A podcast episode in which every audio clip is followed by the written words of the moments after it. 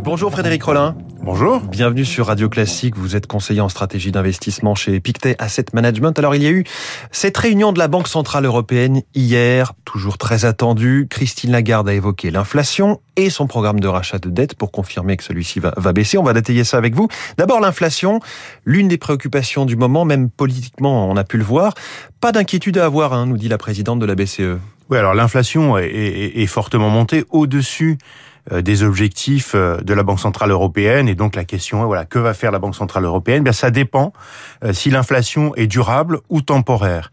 Et là euh, pour Christine Lagarde et pour beaucoup d'analystes et pour nous aussi d'ailleurs, l'inflation est un phénomène temporaire. Hein. Il est dû bah, à la hausse des prix de l'énergie. Il y a eu aussi une hausse de la TVA euh, en Allemagne et puis avec euh, la résurgence du variant Delta dans les pays asiatiques notamment, eh bien des chaînes de production qui ont du mal, des logistiques qui ont du mal et du coup une certaine raréfaction des produits qui fait que, eh bien dans l'ensemble les prix montent. Mais si euh, l'épidémie doit reculer, c'est l'hypothèse, l'hypothèse de base. À un moment donné, eh bien, ces goulots d'étranglement euh, vont euh, disparaître et l'inflation devrait revenir sur des niveaux beaucoup plus raisonnables. Donc, pas d'inquiétude de ce point de vue-là. Il y a ensuite peut-être ce qui est l'annonce la plus importante, ce, ce virage que prend la BCE sur son programme d'achat de dette publique et privée. Concrètement, on n'a pas donné de chiffres, mais vous avez une idée, vous, de, de, de combien ça va baisser? Oui, alors euh, Christine Lagarde a quand même confiance sur la reprise, la reprise économique, c'est la bonne nouvelle, donc elle révise à la hausse. Nous, on est encore plus optimistes hein, que, que, que, Christine Lagarde, on pense que la croissance va être encore au-dessus de 5%, donc, eh bien, voilà, le, le, le, la façon de combattre euh, de la BCE va un petit peu changer, elle va être un petit peu moins forte. Euh, la BCE avait un programme d'achat plutôt de 80 milliards, elle dit qu'elle va le réduire, on pense plutôt à 60, 70 milliards donc ça reste quand même euh, des montants très importants d'achat.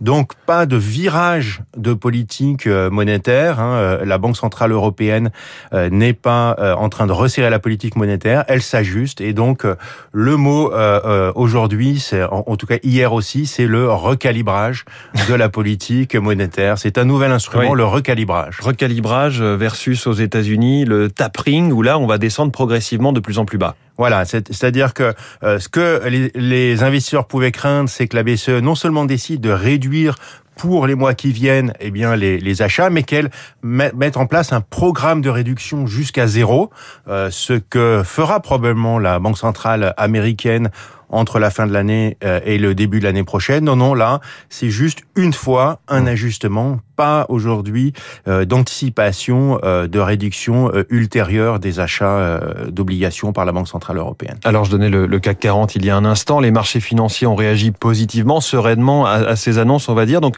ça veut dire que tout le monde partage le constat positif de la Banque Centrale Européenne et valide sa politique en conséquence. Vous nous avez dit à l'instant vous-même que vous vous attendiez à une croissance plus forte que cela. Oui, je pense que le, le, ce que ce que nous a dit euh, Christine Lagarde est parfaitement euh, parfaitement justifié. La croissance européenne est en train de s'installer. Nous, on est un petit peu plus optimiste que la BCE, mais peut-être aussi la BCE souhaite-t-elle montrer une certaine prudence dans ses euh, dans ses perspectives. L'inflation est effectivement pour nous euh, temporaire. Elle est d'ailleurs temporaire dans la plupart des pays du monde, selon nous. Donc, voilà, une politique monétaire un petit peu moins incommodante, mais aujourd'hui la croissance est encore un petit peu fragile. Hein. Le, le, ah. le, taux de chômage reste plutôt euh, reste plutôt élevé et donc il, il serait euh, maladroit euh, de resserrer sa politique monétaire trop tôt, pas commettre les, des, des, erreurs qui ont été faites auparavant où voilà à la moindre hausse de l'inflation, c'est la panique, on resserre la politique monétaire et puis on casse la croissance et il faut tout refaire. Donc là, on est plutôt dans l'idée qu'il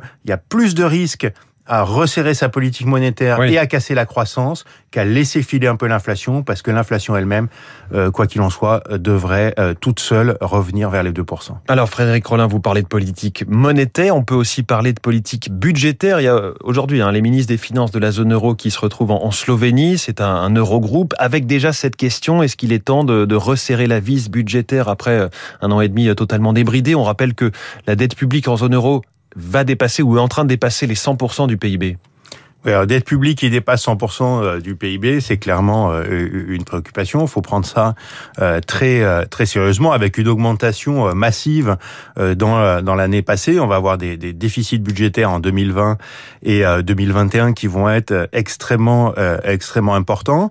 Mais je crois que comme pour la BCE, eh bien, les ministres des Finances ont la volonté de conserver des conditions plutôt accommodantes, de ne pas casser, de ne pas casser l'élan et finalement de ne pas gâcher tous les efforts qui ont déjà été consentis. Néanmoins, déjà avec cette croissance économique qui revient, bah, il va y avoir des recettes euh, qui vont être euh, qui vont être plus importantes et qui vont naturellement euh, réduire les déficits budgétaires. Et puis oui, je crois que eh bien aujourd'hui les entreprises et les ménages ont peut-être encore un petit peu besoin du soutien des autorités fiscales. Donc progressivement, on sort du quoi qu'il en coûte, mais on n'en sort pas, on n'en sort pas brutalement.